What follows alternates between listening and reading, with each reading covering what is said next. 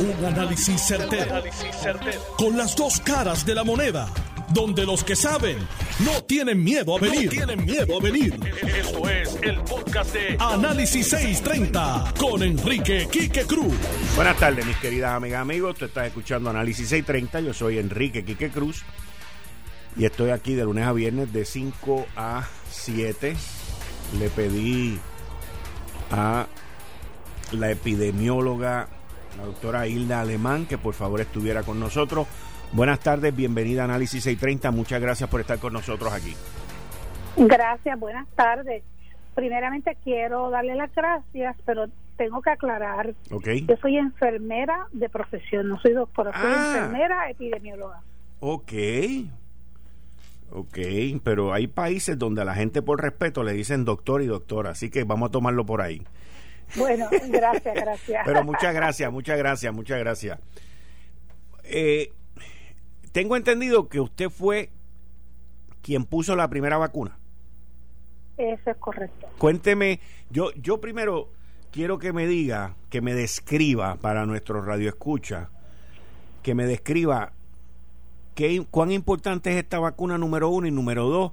Después que usted puso esa vacuna, cu- ¿qué- qué- ¿cuáles fueron esas emociones y esos pensamientos después cuando usted tuvo una oportunidad? Porque fueron varios, a la- o sea, al ratito, pero cuénteme eso. Es importante que el pueblo de Puerto Rico entienda y comprenda que nosotros tenemos que erradicar esta esta enfermedad. Esto, este coronavirus y una de las formas que nosotros tenemos, gracias a Dios ya llegó, es con la vacuna. Eh, es una vacuna que, ¿verdad? Hay mucha mucha falacia con las vacunas, pero realmente es una vacuna segura. Eh, así que yo le exhorto a todo el pueblo de Puerto Rico, los proveedores de salud, todos, todos, todos que nos vacunemos para ¿verdad? ver si entonces ya nosotros completamos una buena vacunación en masa y podemos ya para el año que viene, ¿verdad? Esto, como eh, tener a todo nuestro pueblo vacunado y que no se pierda una vida más. Y sobre esas sensaciones y esa oportunidad de poner esa primera vacuna y a quién usted se la puso y, y, y, y cómo, cómo, cómo ve usted todo esto. Bueno, la primera vacuna, eh, tuve el privilegio de ser quien administrara esa primera vacuna. Se la administramos a, a la supervisora de terapia respiratoria, cuidado respiratorio, Yajaira Alicea, eh, y realmente me sentí privilegiada eh, de tener ese honor de yo ser la primera que le administra la vacuna a, a Yajaira. Esto emocionada pues porque estábamos esperando esto no eh, esperando que llegara esta vacuna porque este este es el principio verdad del fin de esta pandemia. Y aquella gente que, que yo estoy seguro que le han comentado a usted, por lo menos a mí me lo han comentado, que dicen que no, que no creen en eso, que eso es un peligro, que esa vacuna fue desarrollada muy rápido. Eh, ¿qué, ¿Qué mensaje usted le tiene a esa gente? que se vacunen realmente tenemos que ver el trasfondo verdad de lo que son los coronavirus y no vamos a entrar en, en materia esto científica ni nada por el estilo pero los coronavirus no no llegaron con con con el COVID-19, así que se están haciendo investigaciones desde mucho antes, ¿verdad?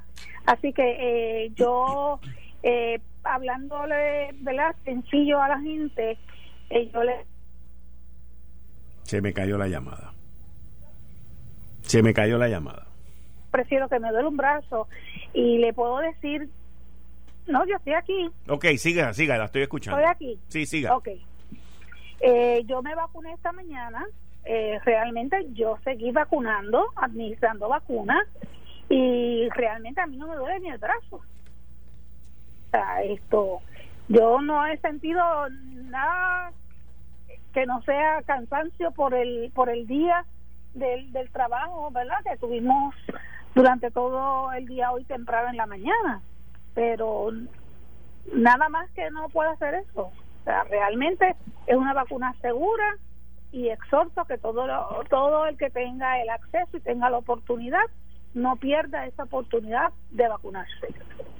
Muchas gracias, Hilda Alemán, quien puso hoy la primera vacuna, epidemióloga en el Ashford. Y muchas gracias por su servicio, muchas gracias por su entrega, muchas gracias por todo eso que ustedes hacen día a día eh, con los pacientes del coronavirus y esperemos que esta vacuna pues pronto produzca menos pacientes eh, del coronavirus y que haya logremos la inmunidad eh, de rebaño que estamos buscando. Lo que sí, me exhorto que pues sigamos cuidándonos el distanciamiento, aunque nos, eh, nos vacunemos, tenemos que esperar a que esa segunda inmunización se complete, tenemos que continuar utilizando nuestras mascarillas, ¿verdad? Pero va a ser un, un momento que vamos a estar eh, en distanciamiento, pero al final del camino vamos a ver esa luz que estamos esperando. Así que linda tarde y Dios les bendiga a todos. Igualmente a usted, muchas gracias. Bueno, ustedes escucharon a la epidemióloga, enfermera Hilda Alemán, quien puso la primera vacuna hoy, a Yajaira Licea, que fue la persona que yo entrevisté ayer. Ahora tengo en línea telefónica al doctor eh, eh, infectólogo Armando Torres. Doctor, buenas tardes, bienvenido a Análisis 630. Eh, buenas tardes, Quique, y buenas tardes a toda la radioaudiencia. Doctor, le pregunto, hay mucha gente que dice que no se quieren vacunar, que esta vacuna la desarrollaron muy rápido, que, que, es peligrosa, que no creen en ella, que por qué han hecho esta vacuna tan rápido y no se ha conseguido la cura del cáncer u otras enfermedades.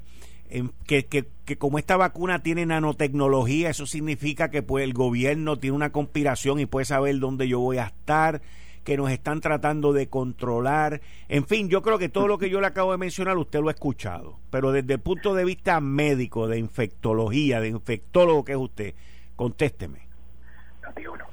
Este, primero que nada, como eh, te había comentado anteriormente el programa de Guapa, esto es un reflejo y es bien interesante el paralelismo que ha habido entre todos los avances, por un lado, que ha habido de la comunidad científica, no ahora, desde hace 25 a 30 años atrás, eh, y por donde va el conocimiento supuesto general que se está tratando de llevar a la gente a través de las redes sociales, a través de otros medios, en donde personas que, por razones que yo no entiendo, se han dedicado sin conocer absolutamente nada de lo que están hablando, tratando de desinformar y crear caos, crear confusión, crear que uno entienda todo lo contrario a lo que realmente está pasando. Y quiero aprovechar ¿verdad? esta oportunidad que me está dando para ser parte de aclarar y poner la perspectiva correcta para la gente, para que una vez tengan esta información, estén empoderados a hacer decisiones correctas sobre la vacuna. Primero, una de las preguntas más importantes, aparte de todas las que me mencionaste ahí, esa pregunta eh, eh, de varias vertientes, es por qué hemos sido capaces de crear una vacuna tan rápido y por qué esta tecnología y cuál es el sentido de esta tecnología. Gente, esta vacuna es el producto final de muchos años de evolución, que eso no se habla por ahí en la calle, donde tanto la nanotecnología, como dijo esta persona, la ingeniería genética, especialistas en distintas ramas asociadas como especialistas en biología celular molecular, eh, virólogos, eh, ha redundado en que se han desarrollado unas técnicas desde hace tiempo en donde, por ejemplo, en el 2003, mucha gente no sabe que en China eh, estuvo el coronavirus 1, que era 10 veces más mortal que este de ahora, pero no tuvo la capacidad de crear una pandemia, afortunadamente. Y allí los científicos de esa época, con estas especialidades, tuvieron la oportunidad de descifrar el material genético de ese coronavirus 1 que es bien parecido al de ahora. Así que no solamente desarrollaron esa técnica, sino ya sabían dónde buscar la mayoría de las cosas que tienen estos coronavirus que son los bien agresivos. Así que eso más otras tecnologías que se eh, inventaron nos sirvieron para ahora, en medio de este caos, ya desde enero, en vez de tardar 5 a 10 años en todo ese proceso, gracias a todos esos recursos, se pudo identificar inmediatamente, en cuestión de 3 a 4 semanas, ya estaba definido el material genético de nuestro coronavirus 2. Y eso nos adelantó años. Y de ahí en adelante fue mucho más fácil porque una vez se aprendió a cómo tomar un fragmentito de ese material genético, en específico el que hace que se forme la proteína más importante del virus, que es la proteína S, que es con la proteína que usa el coronavirus para pegarse a nuestros pulmones y a otros órganos.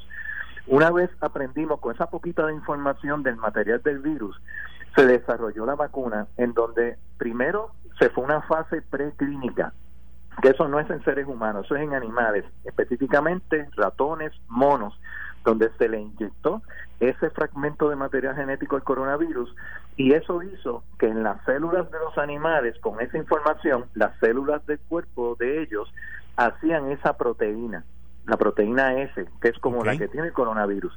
Luego que eso funcionó y que no hubo toxicidad en los animales, que lo toleraron súper bien, pasó a fases eh, clínicas que se llama, en los seres humanos primero se prueba para seguridad, para eficacia, qué capacidad tiene de producir anticuerpos, es eh, las dosis correctas en que funciona con los menos efectos secundarios y con más efectividad. Y eso se probó en decenas de personas voluntarias, eso es la fase 1. Como todo salió bien, pasó a fase 2, que son cientos de personas voluntarias, y como pasó muy bien en la fase 2, pues pasó a la fase 3, que son miles de personas. Entonces, eh, hay dos compañías que llevan básicamente estos estudios similares con la misma forma de la vacuna, que son las de Pfizer y son las de Moderna entre ambas compañías, Pfizer eh, usó unos 42.500 pacientes voluntarios y eh, Moderna unos 30.000 adicionales para un total de 70.000 personas voluntarias, en donde representaron ahí por edad, por raza, eh, etnicidad, inclusive obesidad, ¿ok? Este, y todas esas variables fueron probadas y en todas esas variables los resultados fueron similares, ¿ok? Inclusive en personas que son diabéticas, tienen hipertensión, tienen enfermedades de corazón, todas estas cosas que harían que uno se complique más, esos pacientes respondieron tan bien a la vacuna como respondieron los que no tienen problemas supuestamente. Ahora, y te podrás imaginar. Le, pregunto, le pregunto, existe la situación que yo me leí la carta de aprobación por parte de la Food and Drug Administration sobre la de Pfizer eh, y ya supuestamente Moderna va a ser aprobada esta semana también. A fin de la, semana, el jueves, al igual que el jueves pasado, se reúne la FDA de nuevo con el grupo de científicos. Pero en la de Pfizer existe eh, la curiosidad o la particularidad eh, de personas con alta incidencia de alergia.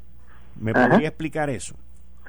Ok, el mejor ejemplo fue lo que ocurrió en Inglaterra, que también fue eh, un área donde se usó mucho la investigación para este, esta vacuna Pfizer. Allá se vacunaron 50 mil personas. De esas 50 mil personas, solamente dos desarrollaron alergias severas.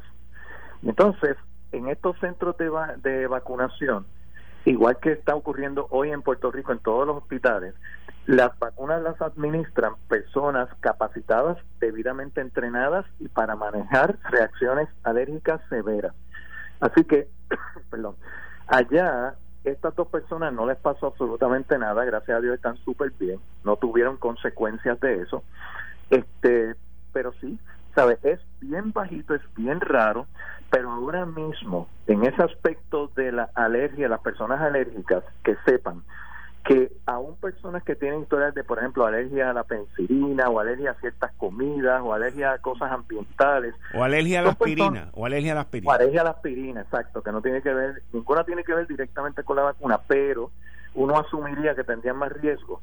Pues parte del protocolo de la vacunación es que si tú no tienes ningún historial de ninguno de esos problemas ni de alergia, una vez te vacunan, siempre te observan 15 minutos.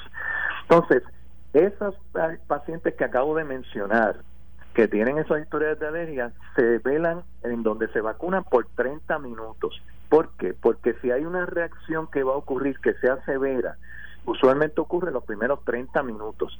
Y los personales en los centros de vacunación en todos sitios están debidamente preparados y tienen los medicamentos que se administrarían en caso que hiciera una alergia severa. Dicho eso, La única contraindicación, eh, dos contraindicaciones principales donde no se recomienda ponerse la vacuna es si tú desarrollas, eh, eres alérgico a los componentes de la vacuna.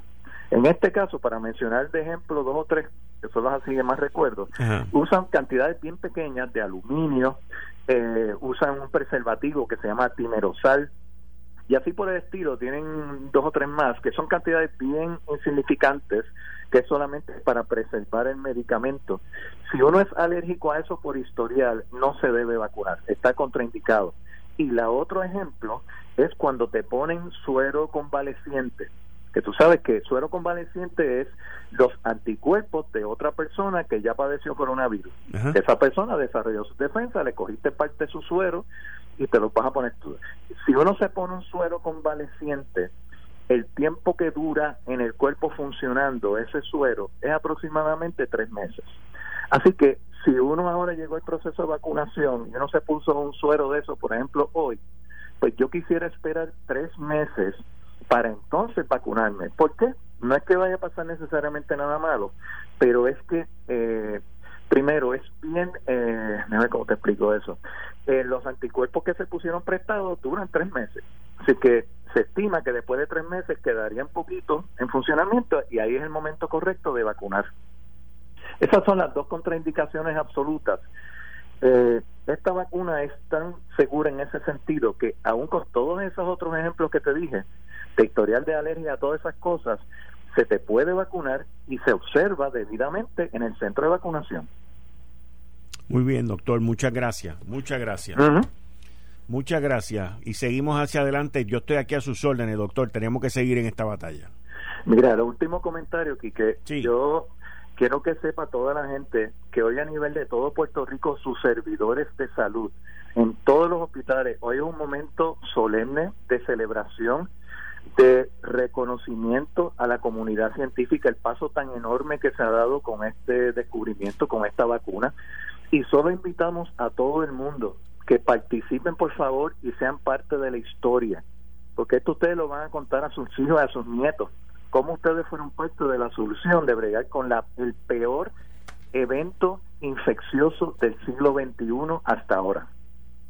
A ese nivel, Kike. Muchas gracias, doctor. Seguimos, seguimos aquí. A, la orden siempre. Bien, ustedes escucharon al doctor Armando Torres, infectólogo.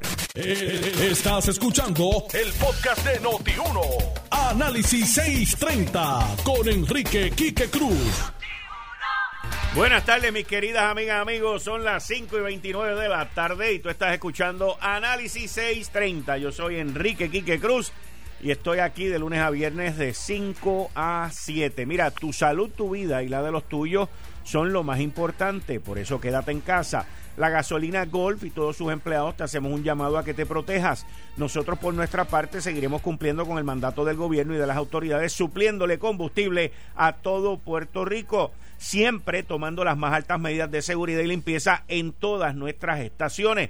Por eso le pedimos que cuando visiten nuestras estaciones golf utilicen la mascarilla, se laven las manos y observen los letreros para accesar los mini markets. Concéntrate en la vida, concéntrate en la salud, que del combustible nos encargamos nosotros en Golf. Queremos también agradecer y reconocer a nuestros camioneros empleados y a todos los detallistas Golf por su gran entrega y heroísmo en esta gran prueba. Unidos contra este virus podremos vencerlo y volver a la normalidad muy pronto. En Golf te queremos seguro siempre, porque siempre queremos que vayas con Golf. Buenas tardes, como todos los martes, con el licenciado John Mott, aquí en la sección Ley Promesa 630 con un nuevo integrante de la Junta, negociaciones con los bonistas. Justin Peterson dice que es pana de Antonio Medina y que ellos vienen a cambiar el mundo entero. Buenas tardes, John Mott. Buenas tardes. ¿Qué tú crees de todo eso? Bueno, este Antonio Medina eh, fue director de PRISCO, si me recuerdo, bajo Alejandro García Padilla, o sea que sabe del, problema del gobierno de Puerto Rico. Tiene ingeniero, tiene una maestría de business del Wharton School of Business. Fue este director de una de las multinacionales en Brasil, etcétera, etcétera, etcétera. El hombre tiene buen pedigrí. Si es, este, como dice Justin Peterson, o es de otra manera, no sabemos. El que lo dijo fue Peterson en un Twitter por ahí, que yo olvídate que ellos son mingos. Me alegro, porque el, lo que lo que hay que hacer es resolver el caso de la quiebra de Puerto Rico ya de una vez, punto. Y el febrero 10 se acerca cada día más. Están en mediación. Están en mediación, pero lo interesante es que antes nunca salía nada de la información de la mediación y hoy nuevamente salió, digo hoy no, este, hace como dos o tres días, información de una crítica severa de los bonistas al plan eh, fiscal con toda razón, porque todo lo que critican tienen razón. Una defensa a medias de la Junta sobre eso, pero más importante, ¿y por qué es importante la crítica al plan de eh, fiscal? Porque el plan de ajuste se tiene que basar en el plan fiscal. Y la juez Swain dijo, yo no puedo tocar el plan fiscal, excepto en el momento del plan de ajuste. ¿Por qué? Eh, ¿Qué otra cosa nos deja decir esto? Que no hay acuerdo aún en los con los bonistas y, la Junta. Y te acuerdas que en la última reunión de la Junta hubo una resolución que si no habían negociaciones de buena fe, se iba a erradicar el plan de, el plan de ajuste como eh, lo quería Mato Santo. Yo sé que ese plan de ajuste no va a ser aprobado por la juez porque no tiene el eh, aprobación eh, sustancial de los acreedores, que es lo que la juez quiere.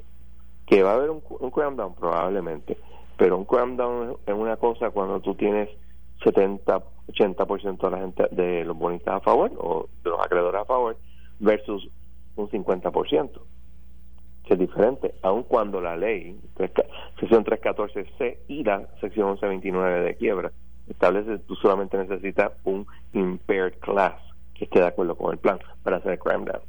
Pero una cosa es la ley y otra cosa es la realidad. Así que todo esto está todavía en flux. No sabemos lo que va a pasar.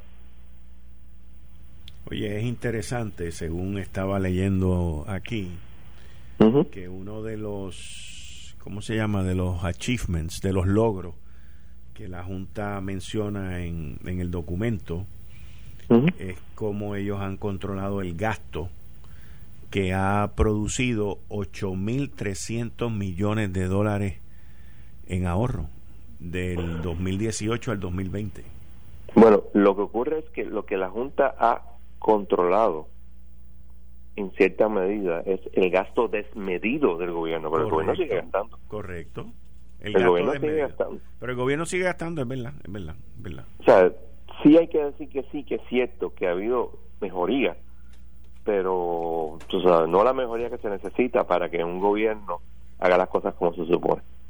Pero así es la vida. Digo, y, eso, y eso es también con los gastos que le han autorizado al gobierno de mil millones de pesos para el huracán María, mil millones de pesos este con la pandemia, el terremoto, 200 mil, ah, perdón, 200 millones. Y otra cosa importante, que el informe, no el informe, la crítica que hace la, la, la Junta, coincide con una crítica que hace eh, García Pelati de que no hay la información sobre los recaudos del gobierno hace meses. Y, tú te preguntas, siendo malicioso, ¿por qué será? Ah, porque querrán convencer a los bonistas de que, que Puerto Rico no tiene chavo. Y si ya tiene muchos recaudos, pues eso no es correcto. No sé. Eh, yo lo dejo ahí para que ustedes lo piensen. ¿Qué más ha habido? Pues mira, eh, otra cosa importante que pues usualmente pasa por debajo del radar, en el caso de Baello, cosa no usual pero tampoco tan tan eh, poco común, el Tribunal Supremo le pasó por encima, o sea, no hizo una decisión sobre el certiorari de Baello, aun cuando el caso fue a conferencia para el pasado 11 de diciembre, y ahora la próxima conferencia es el 8 de enero. ¿Ok? okay. Eso quiere decir que el 8 de enero o el 11 de enero, dependiendo cómo esté la cosa, pues sabremos sobre eh, el asunto. Y hay que recordar que hay una posibilidad, yo no creo que sea una probabilidad, de que si el no, vamos a ponerlo de esta manera. Si el certiorari se concede, podría decir el certiorari, queremos que se nos, ah, eh, una de las preguntas va a ser si se deben revocar los casos insulares. Eso siempre puede pasar porque eso se argumentó en la instancia.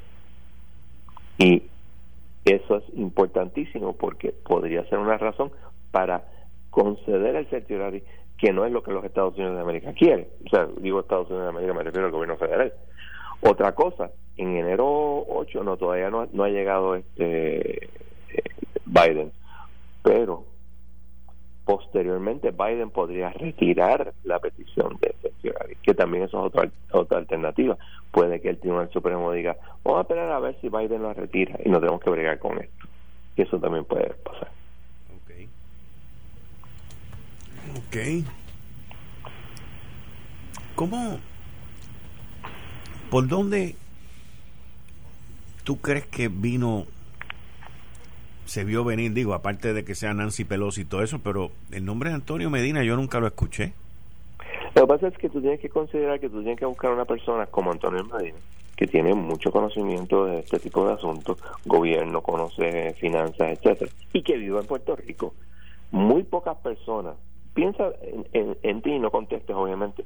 Si a ti te ofrecen ser miembro de la Junta, ¿tú lo cogerías? No. Porque el escarnio público que tuvo que pasar este Carrión fue terrible. Y él vivía aquí. Y eso es parte del problema de conseguir una persona. Tengo entendido que esa fue la nominación de de Pelosi y creo que Artur González va a ser nominación de Pelosi también, pero veremos. Interesante, Arthur González. El, el, el, juez que salió, que lo fue sustituido, pues lo, lo, no estoy seguro si es él o es Mato Santo, porque quiere mantener a Mato Santo como del lugar, pero por, pero por alguna razón eh, Trump no la quiere ahí, igual que no quiere a Skio, pero Skio tiene este problema, porque Skio es el, el escogido de McConnell y según me, tengo entendido tienen sus tiranteses por eso y ya ahora McConnell reconoció que Biden ganó lo cual va, va a añadir tirantes interesante viste y leíste la carta que yo la encontré ridícula de la renuncia del Attorney General, secretario de Justicia Federal William Barr. Sí, bueno, pues qué va a decir. Sí, chico, pero tú, digo, yo no sé, pero tú tienes que tener un poquito más de dignidad contigo mismo. Mira, si tú vas a servir como eh, secretario de lo que sea con una persona como Trump, tú no tienes mucho amor propio. Porque Trump te va a maltratar y va a querer que tú hagas un montón de cosas que nadie con una buena conciencia va a hacer. Pero pues, a veces el, el deseo de tener ese esa parte en el resumen, pues va más allá de cualquier otra cosa. yo leí la carta y inclusive la tengo aquí de todos los elogios y todos los logros. Esa gente cuando renuncian yo creo que Casablanca es quien les hace la renuncia. Sí porque es que todos tienen el mismo formato. Y señor presidente usted logró esto. Cosas que no tienen ni que ver con el departamento de justicia. Él puso ahí que si la, de esto, el, el, tratado de allá de paz con los países árabes, Israel y un montón de cosas. Tú dices, ¿qué tiene que ver eso con esto? Not much, pero déjame decirte, eso es mucho más, mucho más de lo que han conseguido en los últimos 20 años en Medio Oriente, ¿sabes? Eso sí, o Trump es un HDP, todo lo que tú quieras, pero en la diplomacia norteamericana junto con el eh, este MBS, que es el, el, Crown Prince el, futuro rey. Mohammed bin Salman, este de Arabia Saudita, han hecho bastantes himnos allá adentro. Mira, yo entiendo que en eso de Arabia Saudita, los países árabes y, el, y buscar la paz en, con Israel, ellos, lo que él ha hecho eh, es algo histórico. Pero la prensa no le ha dado el... Porque si es Trump, mira, Trump tiene 99.9% de cosas malas. pero como un ser humano, mi experiencia, mis 63 años, yo he aprendido que no nadie es totalmente malo. Y eso fue eso es positivo. Positivo también, eh, no ha habido guerras mayores que, la, que haya empezado él. No, no, él no empezó. Él dijo que el compromiso de él era que no iba a hacer guerra y, no, y lo ha hecho y ha retirado las tropas y todo eso. Pero, pero él se ha concentrado demasiado en las cosas que nadie había podido hacer y ha destruido las que otros hicieron. Pues eso ahí él es 99.9% malo, pero no totalmente. Sí, o sea, entonces, pues, pues eh, en términos de diplomacia logra lo de Corea del Norte, logra lo de Israel con Arabia Saudita y otros países árabes, y logra cosas que nadie había hecho, pero entonces se echa de enemigo a los países de la OTAN, forma 20 líos con todos lados. Fíjate, en eso yo te entiendo, pero hay demasiadas eh, asuntos fundamentales en OTAN para que un presidente de cuatro años te haga un daño permanente, especialmente cuando tienes el problema de Turquía con Erdogan, que es un dolor de cabeza para OTAN, pero total, absoluto y completo. Y, el Erdogan metido en Libia, eh, en peleas continuas con, con Egipto, que es un aliado importante de los Estados Unidos. ahí tú tienes un lío monumental que no tiene que ver con Trump. No. Pero vamos a y el South China Sea ni hablemos. eso está bien caliente allí, by the way. Lo que pasa es que aquí todo el mundo se concentra en otras cosas, pero South China Sea es donde puede de verdad haber un, una guerra de tiro. Ah, y otro lugar importante, la frontera de la India con China. Sí, está caliente también. En el 62 hubo una guerra de tiro y cada cierto tiempo hay guerra de tiro. Y India está poco a poco entendiendo que no le queda más remedio de ser aliado importante de los Estados Unidos y viceversa. La India como un país socialista bajo este eh, el papá de Gandhi, Indira Gandhi, cuyo nombre en este momento se me olvida, eh, era un país socialista, alineado ideológicamente con, con la Unión Soviética, y por eso pensó que nunca iba a tener un problema con China. Guess what? That doesn't work that way. No, ya no. Eh, no funcionó cuando él era el, primer ministro, que tuvo una guerra de tiros con, con China y lo cogieron con los pantalones abajo, por no decir la palabra correcta. Y todo ese tipo de cosas aquí en Puerto Rico desgraciadamente no se discute y es bien, bien, bien importante. Aquí, ah, Puerto Rico, Latinoamérica, Latinoamérica, o sea, hace más de, desde los tiempos de Reagan, a nadie importa Latinoamérica en los Estados Unidos. Pero mira lo mucho que aquí y la mucha baba que la gente tiene que entender esto, la mucha baba que aquí hablan oh, de Latinoamérica y llamen a algún país en Latinoamérica ahora o escriban por las redes y pregúntenle cuándo empezaron a vacunar allí. Bueno, esto, esto es un club de los países desarrollados porque esto se desarrolló en Europa, en US ahí donde van a empezar, donde empezaron ya. Pero volviendo a la carta de este individuo, I am greatly honored. Yo me siento honrado de que usted me haya llamado para servir en su administración como el secretario de justicia. Y por ahí sigue con 20 otras cosas. Eso yo digo que tú tienes. Entonces lo, le tira la toalla con lo de Rusia. Habla de la importancia de, lo de las vacunas también. Ese es el tercer párrafo. Eh, el cuarto párrafo que esta administración combatió las gangas de México y la, muralla y todas esas vainas. Y entonces sigue por ahí, tú dices, bendito sea Dios, pero este señor de verdad que se enterró él mismo, pero nada, este así así es la gente. Yo para mí que ellos tienen ahí en Casa Blanca un tipo que escribe las cartas de renuncia así cuando son semi amigables, porque tenemos que recordar que según los rumores que hay, ellos no se hablaban mucho porque este dijo que no había fraude en las elecciones. Pero no hubo. o sea, tú no puedes probar, si tú no puedes probar fraude, pues no lo hubo. Exacto. Simple as that.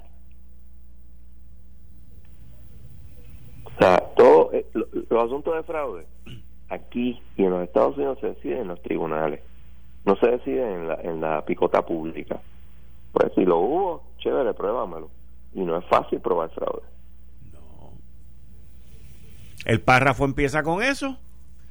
Que digo, la carta empieza con eso, que aprecio esta oportunidad de darle un update eh, a usted esta tarde, que la, los el, review, el, ¿cómo se dice review en español? El, ¿Revisión? La revisión que el Departamento de Justicia ha hecho a las elecciones de, fraude en las votaciones en la elección del 2020 y cómo estas alegaciones van a continuar siendo investigadas. En este momento la nación, pero ahí, ahí esa, esta parte, esa, la primera oración se la dieron a él y él pone la segunda. En este momento la nación está deeply divided, está dividida y es importante que a todos los niveles del gobierno y las agencias continúen within their purview para hacer todo lo que podamos y mantener la integridad de las elecciones y promover la confidence, la confiabilidad pública del resultado de las elecciones, pues. O sea, y tienes a un al estado de Texas radicando un caso en el Tribunal Supremo a ver si por casualidad. Pero le dijeron, mira, montate un clavo Pero ya le cerraron la puerta. No le cerraron la puerta porque se tienen que recerrar. Yo me acuerdo, yo leí, yo miré el, el pleito. Y yo miro esto y digo, pero aquí no hay, eh, pero aquí ellos no tienen standing para pedir esto. Y eso fue lo que dijo el Tribunal Supremo. Tú no, tú no tienes standing. Eso fue, mira, por favor, este yo puse tres de los jueces allí, por favor, tírenme la toalla. Pero dijeron, mira, esta frega es para Eso es lo bueno de los jueces federales o sea, a nivel de, de, instancia hasta el Supremo. Una vez te nombran, es for life and good behavior. Correcto. Muchos dicen, no, que vamos a limitar el nu, el tiempo, etc. No, déjalo así como está. Porque precisamente por eso es que tú tienes total independencia una vez te nombran.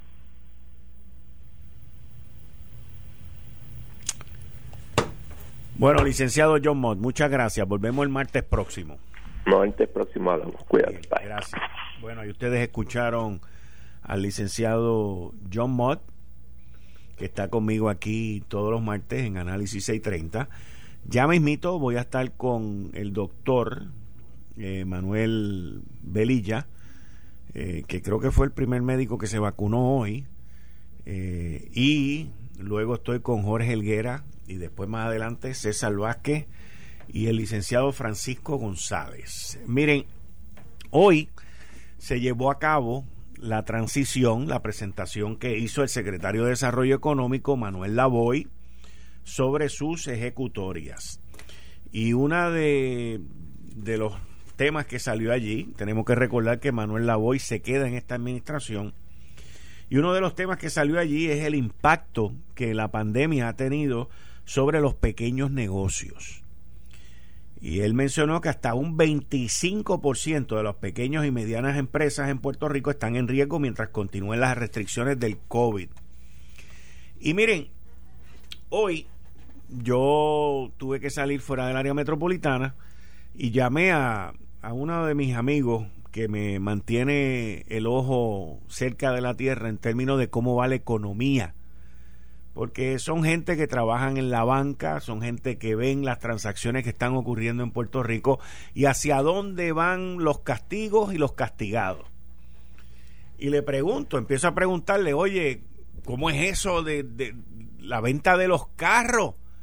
Que está por las nubes. Y me dice, mira, los dealers de carros han tenido el mejor año de su historia. Eso es una cosa inconcebible y me dice, lo más probable que el año que viene haya una corrección, que las cosas se pues bajen. Pero óyete esto, óyete esto. Me dice, ahora, Quique, lo que tú no vas a creer es que han roto todos los récords de carros de lujo. Carros caros. Pero carros de billete. No estoy hablando de un carrito por ahí de, de 100 mil pesos. No, no, no. De más. Me dice, no te puedo dar la cifra pero aquí se han roto, y no voy a decir las marcas tampoco, para que nadie se sienta mal, aunque deben estar nadando en el billete. Pero la cosa es que me dice, mira aquí que se ha roto carro de lujo, pero de lujo caro, caro, caro. Y yo, pero ¿cómo va a ser? Y me dice, no dan, no dan. Y yo le digo, pero ven acá, ven acá, ven acá. Explícame. y me dice, mira, Quique, hay mucha gente que dicen, pues yo voy a esperar a que tenga 65 años o a no sé qué para comprarme ese carro que siempre he querido tener y nunca he querido, y tengo los chavos, pues me lo voy a comprar ahora porque con esta vaina de la pandemia yo no sé si esto me va a enfermar. Me dice, la gente se está desquitando, número uno. Número dos, me dice que las ventas de casa, lo que es real estate, de casa, de, de, vivir, ¿ok? Que eso está a palo limpio, que las urbanizaciones nuevas no dan abasto. Que en esta isla, señores, se han vendido casas y apartamentos por 15 millones de pesos. ¡Wow! Uno, uno, estoy hablando de una, de una propiedad en 15 millones de pesos. Los números son mind-boggling, mind-boggling. Y le digo, pero entonces, ¿dónde está el impacto? pequeñas empresas, eh, mucha pequeña empresa que está en centro comercial por las restricciones. Me dijo lo que es el real estate, las bienes raíces comercial, de oficina. Me dice, eso todavía no hemos visto, eso va a ser un impacto brutal, brutal. Porque la gente, esto, esta cosa de, de trabajar remoto en muchos casos llegó para quedarse. Me dice, mira, ¿Tú sabes quién ha ganado? ¿Qué industria ha ganado mucho en esto? Las compañías de telecomunicaciones, Internet, porque muchas empresas le están pagando a los empleados el Internet de alta velocidad para que se queden en sus casas y entonces por ahí empezó a hablarme de los teléfonos, las compañías de telecomunicaciones han hecho su agosto también. Y entonces seguía hablándome, me dijo, tú sabes a quién le han dado duro, Quique, pero duro, duro, duro a los restaurantes, lo que llaman dining, casual dining, el ir a cenar con la, inclusive hasta con clientes, amigos, familiares, eso lo han destruido. Eso está destruido. La industria hotelera, me dijo, Tacho, le han dado destruida. Sin embargo, me dice que cuando abren los casinos, a pesar del distanciamiento y de todas las medidas, en los casinos está funcionando la cosa y cuando les permitían abrir estaban ganando bien porque la gente iba, gastaban sus chavitos en menos tiempo, pero se los gastaban y pasaban bien. La cosa es que él, eh, esta, esta gente, porque fueron más de uno con los que hablé hoy, me dieron toda esta información y yo, escuchando todo esto, suena, suena de loco, suena de loco, pero ese es el nuevo mundo en el cual estamos viviendo. El presidente Joe Biden hoy nominó a, al que era el alcalde de Indiana, que corrió en contra de él, Buttigieg, Peter Buttigieg, lo nombró secretario de transportación. Y es importante porque ellos vienen con, con muchos cambios en la transportación, tienen que levantar las líneas aéreas, eh, tienen que levantar los trenes, la transportación, y vienen con una serie de ideas que algunas de ellas van a chocar y van a crear problemas. Pero vamos a ver cómo este pasado alcalde de la ciudad de Indiana, eh, eh, perdón, South Bend, South Bend, va a echar eso hacia adelante. Así que eh, mucho, mucho, mucho cambio, mucho cambio. Y mucho cambio que ha afectado muchos negocios en, en Puerto Rico y en el mundo entero. Va a haber un nuevo orden económico, definitivamente, y vamos a ver cómo esto se sigue desarrollando. Yo les voy a buscar más información para compartirla con ustedes y hablarlo con ustedes. Pero lo de los carros caros, caros, caros, me quedé bruto. O sea, impresionante. Lo del precio de casas y apartamentos, que en una se vendió una propiedad por más de 15 millones de dólares, me quedé anonadado. Pero eso, mira, eso, eso lo puede lograr cualquiera. Esto fue el, podcast de Notiuno. Análisis 630 con Enrique Quique Cruz. Dale play a tu podcast favorito a través de Apple Podcasts, Spotify, Google Podcasts, Stitcher y notiuno.com.